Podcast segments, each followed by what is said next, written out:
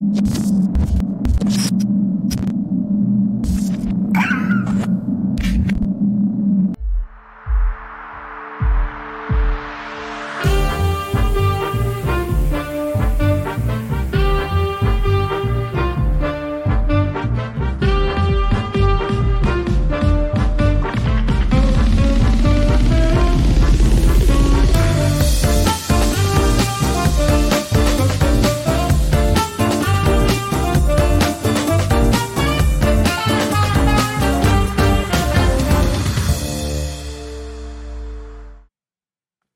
Buenas tardes, bienvenidos a un episodio más de Regiópolis. Gracias por acompañarnos.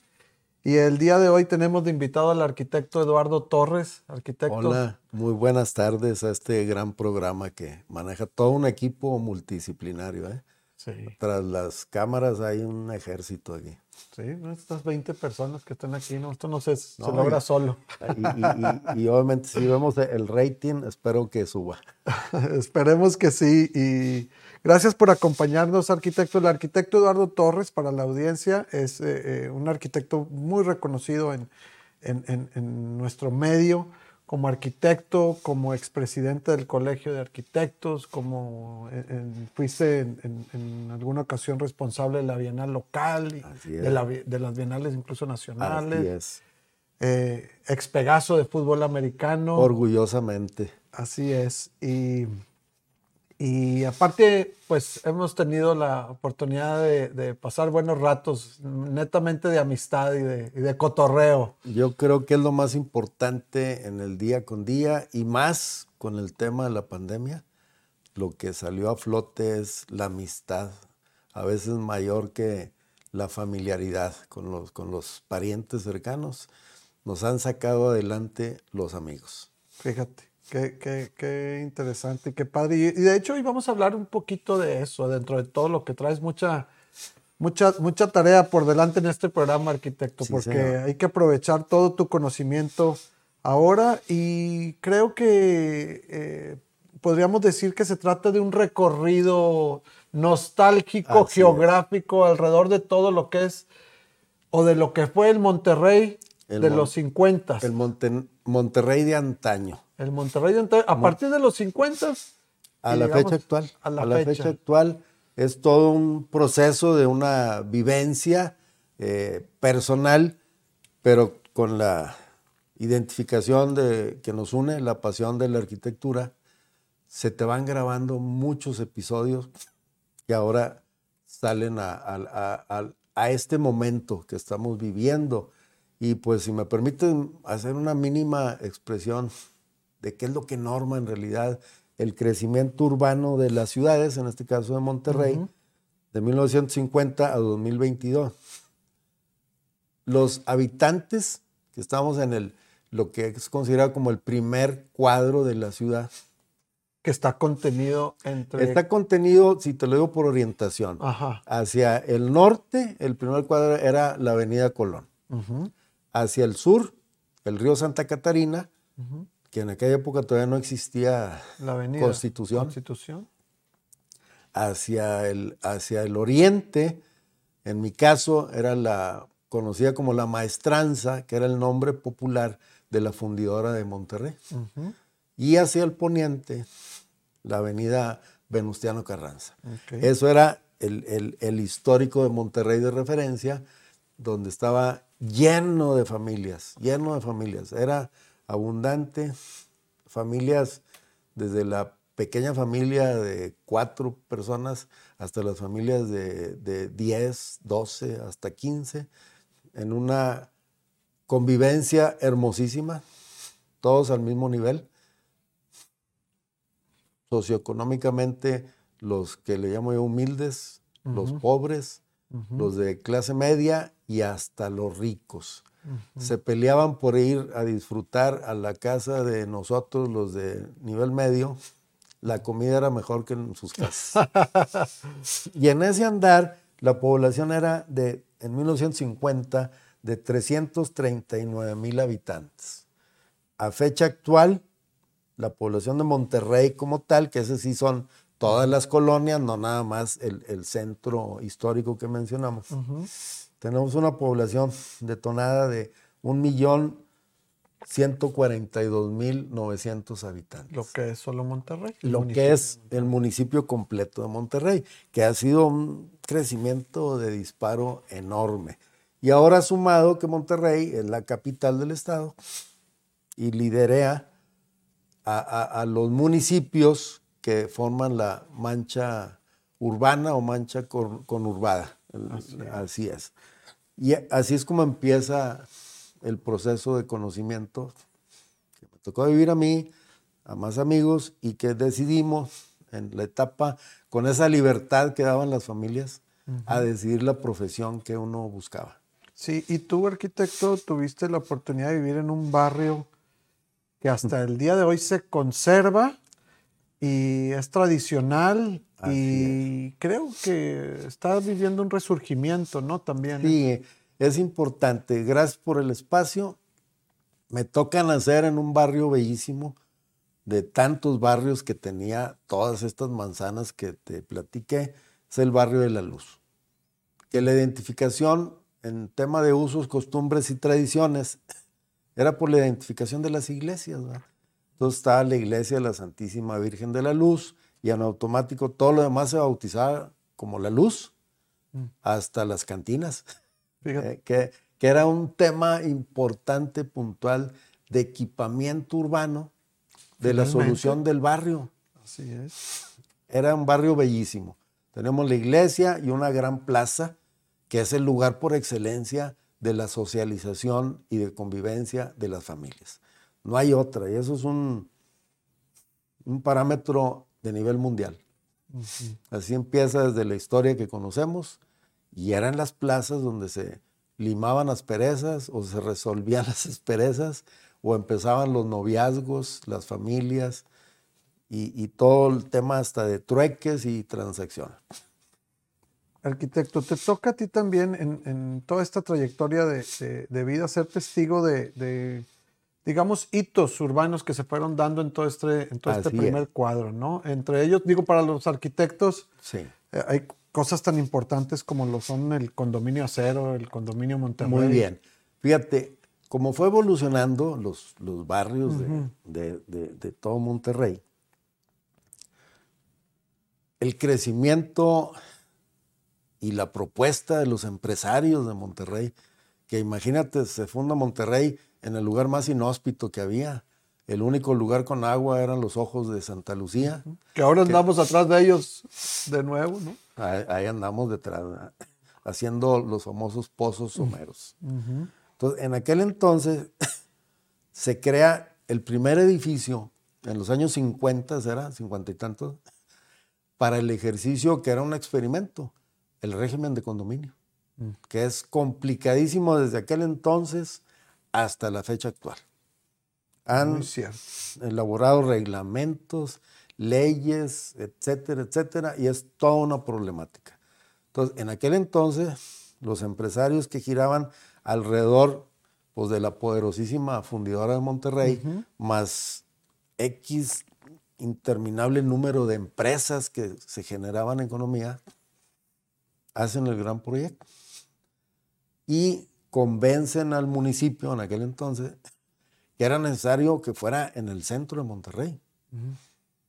Pues resulta que son las negociaciones y consigue el municipio en una interrelación ahí la manzana que era enfrente de lo que era el Palacio Municipal Antiguo de Monterrey. Entonces, ahí está el condominio acero. Y nace en una experiencia bellísima demostrar la estructura de acero del condominio acero, que era en base a todos los procesos de la fundidora de Monterrey. Y en este caso, pues nuestro aplauso para los arquitectos que participaron ahí. Eh, se menciona, entre otros, y, muchos personajes que, giraron ahí. Espero no equivocarme y si no, bueno, a ver si comenta el público después. El arquitecto Ramón Lamadrid, que en su época fue uno de los primeros presidentes del, Colegio de Arquitectos, y lo acompañó en esta aventura un excelente arquitecto de México, el arquitecto Mario Pani, famosísimo. Obviamente lo estira, vienen y empieza el desarrollo. Por ahí se cuelan muchos personajes amigos de nosotros, de arquitectos conocidos. Fue el primer trabajo en que participó ahora nuestro presidente mundial de la UIA, de la Unión Internacional de Arquitectos, el arquitecto José Luis Cortés. Porque él vivía en ese barrio, nació en ese barrio. Y le toca ahí, pues levanta la mano, dice, oiga, yo le ayudo, arquitecto de Ramona. Pues fue una bonita experiencia. Y obviamente un gran edificio de, de mucha altura, con toda esa composición complicada del régimen de condominio. Fíjate que el, como arquitectos tendemos a ver ese edificio. Hay, hay, muchos que no les gusta. A mí, digo, yo soy un apasionado de esa arquitectura, pero no, no me había tenido a pensar de lo complejo que debe haber sido el establecer el, régimen de condominio por primera vez. Y, y, complicado y todo, ya ha tenido pues toda una evolución, pero ahí está, está vivo. Lo único que ha cambiado era un famosísimo club internacional, pues donde dicen que iba la crema y nata de los poderosos y era importante estar ahí, ¿va? Y fue la contraparte de, competencia, llámale cultural y socioeconómica, del Casino Monterrey. Qué ¿Eh? padre. Oye, arquitecto, y dando así unos saltos cuánticos, porque este, tengo que aprovechar tu tiempo aquí que estás así, de, todos los temas mínimo tocar, aunque sea... Hacerlo breve, pero muy conciso. Sí, eh, eh, también de alguna manera atestiguas el surgimiento de los condominios, ¿no? Que es otra, otra obra icónica. Icónica, fue la primera que se maneja, y ahí mi respeto y admiración para un gran urbanista que había estudiado, además de aquí en la universidad, fue, va y termina en París, me parece, en Francia, el arquitecto eh, Cortés Melo, de los hermanos Cortés Melo, Guillermo, eh, un hermano de él, Hugo, que tú conoces muy bien, ahí en la Facultad de Arquitectura. Por la facultad, sí. Y se avientan ese gran proyecto, o sea, era el, el proceso del cambio de la transformación de Monterrey para las familias que aspiraban a lo mejor a un fraccionamiento, pero no tenían el recurso. Entonces estaba una propuesta de los condominios y tenía también, a veces a alguien le afecta, a otros no, había clases. Era el, los departamentos de nivel más popular y había departamentos de lujo que eran los que están cargados casi a Avenida Constitución con la esquina de Padre Mier. Ahí tenías también opción de demostrar que podían más, tenían mejores acabados. A lo mejor tenían alrededor de 8 o 10 metros cuadrados más con, con el resto de los demás. O sea, este, este dilema que ahora tenemos de incorporar vivienda asequible a los proyectos del centro. Ah, Desde entonces. Ya estaban. Ahí, obviamente, muchísima gente del centro de Monterrey, de todo ese gran cuadro que te comento, fueron los primeros compradores, donde hicieron toda una estructura financiera de accesibilidad económica y pagos de largo plazo, a lo mejor de 20, 30 años. Y le entraron. En lo personal, te platico la anécdota de mi familia. Se lleva a mi padre, a mi mamá, a darle la sorpresa de que había dejado en separación, pues para salir nosotros del centro de Monterrey, allá por el año 60, 61, 62, por ahí. y, y, sorpresa, se la lleva a mi mamá, pues casi sin decirle nada, y va y le muestra los condominios Constitución.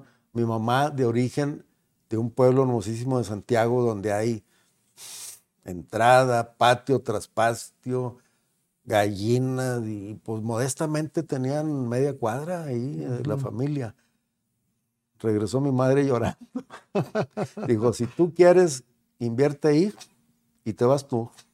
Pero yo aquí me quedo con mis hijos. Eso obligó a, recapacitar temas muy interesantes del proceso de cómo mejoran las familias y van, invierten en una colonia, en un fraccionamiento, en las brisas. Lote único de cerca de 250, 300 metros y felizmente ahí fue aceptado todo. Al final mi padre pagaba una cuota al banco de 400 pesos mensuales con toda la casa. Qué chulada. Que, que hoy en día, infortunadamente, el, el Monterrey horizontal, pues, pues ya sus límites No, ya, están rebasados ya. Sí, están rebasados. Y empezaron a subirse a, la- a- a nuestro orgullo, las montañas. güey. Así es. Y, y estamos, entonces eso nos ha llevado a la verticalidad, ¿no? Pero bueno, te- eh, también en todo este, en todo este viaje, eh, tal vez las nuevas generaciones, incluyéndome, que no soy tan nueva, Ya. Pero pensamos que las avenidas que, tan importantes que existen en este primer cuadro, no sé, Sí. Morones, Prieto, Constitución, este, Cuauhtémoc, Pino Suárez, que han estado ahí toda la vida. Así es. Y, y no. o sea, no, eh, a- a- ahí te va cuál fue la necesidad de crecimiento. Su majestad del automóvil empezó a tomar prioridad en todos los diseños y en las necesidades. Obviamente había más economía, había más coches. Entonces se proponen las autoridades y empiezan a eliminar calles importantes de dos sentidos para tener pues, pares viales. Diego de Montemayor era una muy importante. Eliminan en, en un sentido. Se va a un sentido. Zaragoza, que era el centro del manejo comercial desde Calzada Madero o desde la, vid- de la vidriera de Monterrey a llegar hasta el río Santa Catarina, cambian también de dos a un solo sentido. Y luego te brincas hasta la calle Juárez. Juárez, obviamente hubo necesidad y fue de las primeras que hubo ampliación de, de la calle Juárez por necesidad de alta circulación de los camiones urbanos. En el otro sentido, empezaron a manejarse los, los proyectos de ampliación de Avenida Constitución, como tal. ¿verdad? Y vinieron otros detonadores después. Se amplía la Avenida Venustiano Carranza también, con todo lo que había que hacer, indemnizaciones y todo, y permitía, en este caso, a los gobiernos en turno, en conjunto con los municipios, hacer las declaratorias de las obras, terminando a veces en, en expropiaciones, pero siempre dejaban bien pagadas a, a- a las familias que, que se afectaban ahí. Fíjate que eh, ah, ya la parte de la ampliación de Venustiano me tocó a mí y no sé, hoy, hace rato que no suceden eh, eh, eh, esta- estas expropiaciones, eh, pero en Venustiano era como si le metieras cuchillo a todas las casas por los dos lados y se demolió Así es. una Se- gran parte se- de la cuadra fíjate, para se lograr esa ahí ampliación. Y después se regresan y se van a la avenida Cuauhtémoc y parte también en Pino Suárez. Fíjate. que son los ejes de movimientos principales, ¿verdad? Ya después hubo mejoras en la calzada Madero, obviamente el, el cuadro que les mencionaba, la calle Colón, con toda una temática de cómo hacer obras duraderas. Colón fue la primera, aunque nació con, una, con un error de construcción, que se hizo de concreto. Colón está de Colón es de concre- concreto, está hecha de Mira. concreto. El problema fue que lo dejaron casi de, de concreto pulido. No, hombre, pues nada más había una lluvia, choques interminables, después tuvieron que corregir y ranurar, etcétera, etcétera. O sea, o sea con- también el concreto hidráulico en calles es algo que ya se estaba haciendo aquí hace Así es, mucho ya de- desde aquellas épocas, ¿verdad? Y eran los preámbulos antes de entrar a los conceptos del metro, ¿verdad? que ese es otro tema muy difícil, muy complicado y cada vez se complica más. Y, y luego, continuando con estos, con estos brincos de tiempo, arquitecto, y de, y de lugares en la, en la ciudad, eh, platicábamos hace un ratito que, que- que íbamos para tomarnos esta, esta agüita que tenemos aquí, que infortunadamente al día de hoy, marzo de 2022, estamos en medio de un gran problema de, de De a- desabasto de agua. Sin real. embargo, lo decíamos que, que- que nos tocó en los 70 los Entre famosos desabastos. se- ¿no? 70, entre 70 y 80 era terrible. Nos toca una gran sequía cuando estábamos dándole la bienvenida al gobernador, que es un gran, fue un gran estadista, Eh, eh, eh, don Alfonso Martínez, Domínguez. Y él se propone en una visión de largo plazo, que así deberían ser todos los gobiernos, no nada más a su periodo de seis años o a los alcaldes periodos de tres años. Él hace todo el esfuerzo y hace la gran inversión para proteger a Monterrey conurbado de la presa de Cerro Prieto. Y se trae el gran canal o, tubería. Desde allá llega, surte una parte de Monterrey y otra fue obligada. Era para surtir el crecimiento de la refinería de Cadereyta. Así era. Entonces, esa fue una gran obra. En el Inter, un poco más hacia atrás, ¿cuáles fueron los fenómenos que obligaron a que Monterrey resolviera problemáticas? Pues Monterrey siendo ya este, urbano, ciudad famosa, teníamos muertos ahogados, ahogados en las calles de Monterrey. Pues se hizo un gran proyecto y se hicieron los grandes túneles que muchos no lo saben.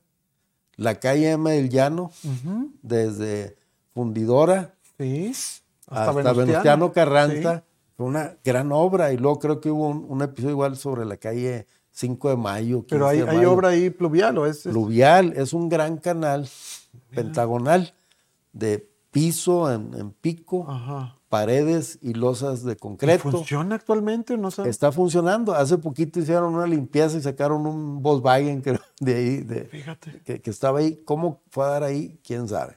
Entonces, esos son los grandes retos del crecimiento urbano con la explosión demográfica de población. Eso me tocó vivirlo en la época del 61, 62, 63, ahí, en mi recorrido de, ir a la primaria, ver la obra mm. y, con alto riesgo, porque pues eh, ahí hubo lluvia y dinamitaban las calles en algunos tramos. En el barrio de la Luz había roca, no había otro más que dinamita. Y vámonos. Entonces, lo demás fueron los ciclones tormentas tropicales y todo, que fueron inundando siempre nuestro río Santa Catarina y fueron obligando a otro tipo de soluciones hasta que terminaron haciendo los pares viales de Morones Prieto en un solo sentido y Constitución en un solo sentido. Sí, ya, ya, ya como una reacción, ¿no? Fue una vez de que ya déjalos así, pero pues nos, vinimos muchos años para acá. Con Martínez Domínguez, como dices tú, un gran estadista, eh, contabas la anécdota de que hasta, hasta la iglesia puso a rezar en aquella ocasión. A todos. Él se propuso, dijo, oiga, yo como gobernante voy a hacer la gran inversión allá. En la presa. Pero necesito, que trabajen los cuerpos de, de, gobierno religioso. Puso a trabajar a los seminarios de todos, hasta los israelitas, todo, todo, todo ahí se pusieron y sí funcionó. Se pusieron A, orar en sus este, e, en sus congregaciones para que y, hubiera agua. Y ya en ese análisis de él, pues con una visión brillante, que era esa obra, eran de muchas, hace una declaración que nos golpeó duramente a, a, los que andamos ya incursionando en esto. Dijo, Monterrey es una ciudad fea y chaparra. Quedó para la historia. Quedó para la historia. Quedó para la historia. Entonces empezó a hacerse los análisis para hacer edificaciones verticales y todo, y luego sale con la gran obra. De la macro. De la macro plaza. Una obra que a la fecha está, sigue estando en tres, cuarto, quinto lugar a nivel mundial.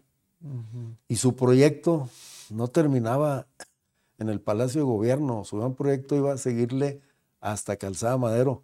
Nada más que se topó con unos empresarios fuertes que era el periódico El Norte. Ah, y, ahí le pusieron límite. Ya, le pusieron límite, ya dijo, ¿para qué me desgasto? Vámonos. Y dentro del contenido de la gran macroplaza, N números de proyectos magníficos y que le dio él oportunidad a arquitectos locales. Sí. Él no se fue a extranjero ni nada, le dio locales, obviamente algunos de Ciudad de México, la autoría de la macroplaza creo que se la adjudican a Mario Chendan, pero trabajó mucho ahí nuestro amigo Oscar Bulnes Valero. Bastante, le dio por ahí y luego empezaron a hacer los grandes edificios verticales de la torre del, Congreso del Estado, la biblioteca, Infonavit, y pues se fue detonando poco, a poco, poco ahí. Y fue una gran obra, de veras, fuera de serie y que a la fecha ahí está. Y, en, esas, en esas fechas es eh, bien interesante pensar que, que si bien los municipios estaban ahí pegados, todavía no era esta gran mancha. Todavía tenías No. que ir a Podaca. Ahora tú no te das cuenta en dónde se termina San Nicolás y ya, empieza. ya- ya ¿no? no sabes, y algunos municipios están en la acera de enfrente. Ya Sí. la- las construcciones progresivas, queda una manzana y tienes Monterrey y enfrente está Guadalupe, o enfrente ya está San Nicolás, y así se fue toda esta evolución hasta empezar a tomar las, las montañas. ¿verdad? Sí, eh, en, en aquel entonces me acuerdo, pues, ni- pero ni Santa Catarina estaba toda considerado. Era lejos, se consideraba lejos Santa Catarina. Y, y hoy en día somos una gran. No, de, de buenas bloquearon ahí porque querían constituir a cerca de 21, 22 municipios. Si ahorita ya entre 7 u 8 ya estamos saturadísimos, ¿verdad? Que equivale al 85% de la población total del estado de Nuevo León, ¿verdad? Claro. Oye, y comentabas tú en, en- en- en, ah, cuando estábamos antes de entrar aquí a- a- a- al, al podcast em, de esta, esta, cómo se pierde e- esta forma de vivir cuando empieza la ciudad a, a- a hacerse horizontal, Así es. más que, más que por una necesidad, era como empezar a sembrar una idea de que era muy atractivo, ¿no? Así Irse hacia la periferia. Sí, mira, en- cuando estábamos en los barrios, y Ajá. nadie me va a contradecir, los que nacimos y crecimos en la época bellísima de niñez y juventud, que considero que son los mejores años de nuestras vidas. Cuando no te preocupabas. por- No, íbamos a pie, las calles que yo les mencioné del cuadro, yo de niño las, las vivía. Aquí con la frase que decían así como la juga de pata de perro, Sí. desde fundidora, con amiguitos o familiares, y en un día llegaba hasta Venustiano Carranza. Y eso sí, regrésate al primer silbato de la fundidora, si no había este, tema en la gol- casa, sí. golpiza, era, Sí. era educación férrea. Sí, Ahí cinturonazo. Todo así. Y la chancla ni se diga, ¿verdad? Entonces, y no necesitamos de psicólogo ni nada, ¿verdad? Bueno, Salimos ya- hombres de bien. Bueno, igual que todos los espacios de, de- de las urbes, ¿verdad? Pues se daba delincuencia de un nivel y todo, los pleitos callejeros y todo, pero no pasaba mayor. Entonces, ¿qué sucede? En el barrio encontrabas el templo y no nada más eran eh, este, católicos. Había el, el templo protestante o adventista y todo, que también eran diseñados por brillantes arquitectos locales. Con mucho orgullo la recuerdo primera iglesia bautista que está ahí en este bueno, de Juárez, es un- al un maestro, templo li- al arquitecto Lisandro Peña, Mira. autor del, del cine Elizondo y esas iglesias magníficas, buenísimo. Entonces tenías en el barrio todo. La tiendita de la esquina, la ferretería de la esquina, la farmacia, la hierbería, la placita, Fruterías, fruterías, todo, las carnicerías, y todos te conocían. Y, y los puntos de referencia reales, oye, pues ¿dónde vivía tal persona? Si se olvidaba la calle, decía, ¿dónde está don Pancho el carnicero? Ahí está, ya todo el mundo sabía dónde. Ni los nombres de las calles mencionaba. Y un punto de identificación, obviamente, era el punto de recreación de los varones, la cantina. Pero era un punto de referencia porque ahí estaban, ya no batallaban. Eventualmente decía, oye, háblale a tu papá. Ahí vas por él. No, pues movías aquellas puertitas Sí, de te cantina, asomabas, te asomabas. ¡Ey! ey". Ay, Porque no dejaban Ya. entrar No, a los niños, ni vendedores ambulantes. nada. Te habla mamá. Y no, pues tenías que atender, vámonos. Todos. Oye, pero hablamos de, hablamos de barrios como muy al, muy al aire y, y es impresionante cómo incluso los, los barrios de Monterrey hoy pues quedan, no sé, la ciudad es obvio que se está, el centro de la ciudad se está, Está despoblando, perdida. Pero quedan nada más los nombres, ¿no? Sí. Fíjate, fuera del aire platicábamos tú y yo de el barrio del Mediterráneo. El Mediterráneo. Te, te vienes desde Venustiano, pues era, era el barrio me- del- de, Venustiano. En la Plaza del Mediterráneo, La Purísima. Purísima, tu barrio de la luz. Barrio de la No Luz. sé cómo se llama el de la Plaza del Chorro ahí. Era el- así, el barrio de la Plaza del Chorro, ¿verdad? Ajá. Era, eran las convivencias, estaba la placita de los Ah, enamorados. los enamorados, que es media cuadra media nomás. cuadra, sí. sí, todo eso. Y obviamente, ¿qué era? Era generacional. Ahí habían empezado los asentamientos de los abuelos, luego los papás y luego los nietos y empezaron a salirse con toda la problemática de testamentaria, de juicios, herencias que no se lograban y las casas iban cayendo, las abandonaban. ¿Y qué es el grave problema que hay ahorita? En donde tenemos la mejor infraestructura de servicios instalada. En el centro. En el centro de Monterrey. Energía eléctrica, agua potable, drenaje sanitario, telefonía, vialidades, etcétera, etcétera. En aquellos entonces estaban las famosas pensiones para los autos. Mi padre iba y dejaba cinco cuadras el coche y a pie. Las, en las calles no había carros, no había autos. Y se fue perdiendo. Entonces, ahorita es el momento del regreso. Estamos en un momento del regreso al centro de Monterrey. Hemos platicado con otras personas en este foro de, de medio desordenado y a veces medio forzado y a veces medio hasta injusto, pero, pero estamos regresando poco a poco y, no, y urge hacerlo. Digo, el centro eh, me, ha tocado, he tenido la fortuna de participar en un par de proyectos en el centro y está abandonado, muy triste. Eh, eh, es lamentable, es lamentable. Inclusive de algunos ejercicios de edificios verticales que están ahorita o que se acabaron hace tiempo, eso fue de hace 15 años para acá, la aceptación progresiva de nuevas generaciones de ir a vivir en, un departamento o en una casa que es de él, todo. Muchos de ellos están a ocupación de un 30, 40%. Ahí está. y sin embargo, estás viendo el gran crecimiento si no me equivoco, ahorita hay alrededor de 15 a 20 edificios nuevos en todo este gran centro que te menciono. ¿verdad? Con, tienen que tener N número de soluciones y todo, pero de repente, cuando venga ya la población a estar ahí, ya no van a ser suficientes las áreas verdes que tenemos. Ese es otro, otro problema. Ya no va a ser suficiente, por más exigencia que le hagan al desarrollador, no lo va a poder resolver en su pedazo. No, y si lo resuelve en su pedazo, pues está solucionado para el proyecto. Nada más, así es. Arquitecto, y eh, pues como siempre nos pasa, podríamos quedarnos aquí platicando horas, horas, y horas de, estos temas y eso que ni siquiera hemos entrado, entrado a... No, ni a la mitad. no, ni a la mitad y a, tu tan querido Santiago, que es otro tema y demás. Es un tema que necesitaríamos varias sesiones ahí. Porque lamentablemente la mancha de Monterrey ya está empezando a invadir a Santiago con la problemática principal que es la movilidad.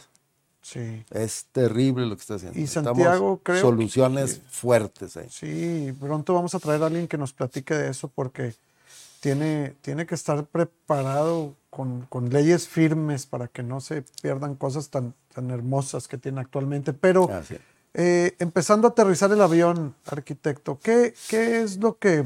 Porque esto, que esto no sea una plática nada más nostálgica, sino que, que sea que tú ves, tú como arquitecto y, que has estado tan activo en, en, en, en, tu los gremios y en el colegio y, en los gremios. Más, eh, en, una federación de colegios de profesionales que están todas las carreras, doctores, abogados, agrónomos, contadores, biólogos, médicos. Y la mayor parte de ellos que fundaron sus colegios nacieron, crecieron y vivieron en, los barrios de Monterrey. Y lo dicen a mucho orgullo. Entonces, muchos de ellos ya están recomendando a sus nuevas generaciones de nietos y todo que vuelvan a, repoblar. Eso es lo que te iba a preguntar. ¿Cómo, ¿Cómo, cerramos? ¿Cómo, cómo Mira, concluimos? Si hacemos un, aquí me permito porque sí lo voy a leer, ¿verdad? Porque esto más que un tema de reflexión, fue de mi inspiración por las vivencias que he tenido durante toda esta vida en estos barrios del centro histórico de Monterrey, en, en, esas grandes limitantes de cuadro. Claro, adelante. Actualmente el centro histórico o primer cuadro de la ciudad ha perdido a sus familias de origen y las propiedades demeritadas por su abandono. La gran capacidad de infraestructura instalada de servicios ha sido propicia a partir de hace escasos 10 a 15 años con la construcción de edificios verticales que están provocando ese regreso gradual de las familias nuevas al centro.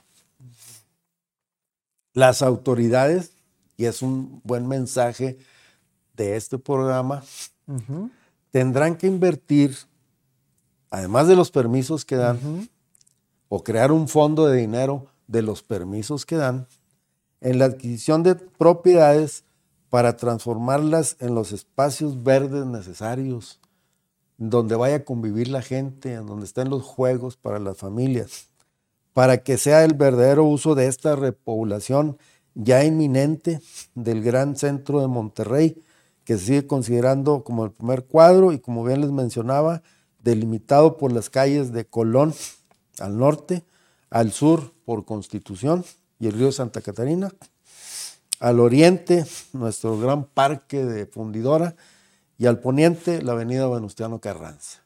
Si no hacemos esa gran reflexión, nos va a rebasar todo y se va a volver todo un problema de, clases sociales mixtas, una competencia insana que va a traer problemáticas y, que el municipio, pues en una solución lo único que va a hacer es insertar pequeñas casetas de policías, etcétera, etcétera, cuando puede hacer esa gran inversión. Y de que se puede, se puede. Los costos para un inversionista de un edificio son muy altos. Deberían de reglamentar, acuérdense que los municipios solamente reglamentan. Si se hiciera a nivel legislativo del Congreso sería magnífico para que cada permiso que se dé existiera un fondo de un fideicomiso intocable por las autoridades para que ellos sean los que vayan comprando las casas abandonadas. Mm, interesante. que los vayan comprando a la par, que digan, aquí tengo esta manzana. Es más, hay manzanas intocables y sus centros que hay unos grandes bosques silvestres de fauna increíble. Cerca del hospital de zona y todos esos sectores del Mediterráneo hay uno que ni se imaginan. Se fueron cercando las bardas y todo, y el centro no es de nadie, y hay un bosque hermosísimo ahí. Ahí se los dejo de reflexión. Y bueno, pues un agradecimiento para todo este equipo, para ti, Alex, gracias. Y podemos seguir platicando durante horas. Cierro con la frase que les decía. Los mejores años de mi vida fueron en mi niñez. En los barrios. Y en mi juventud, en los barrios. Arquitecto, muchísimas gracias por estar con nosotros y después tendremos la oportunidad de continuar con estos temas que no queden en nostalgia, no. sino en un llamado urgente a, a lograr recuperar todas esas bondades que, Así es. que están ahí. Y, esa, y excelentes como ideas y propuestas en la sí, mesa. Es ¿eh? que es lo que debemos de hacer en este tipo de foros, no nada más hacer una crítica, sino hacer una crítica constructiva y elevarlas a, propuestas. Arquitecto, muchas gracias por estar con nosotros y nos vemos el próximo jueves en otro episodio de Regiópolis. Gracias.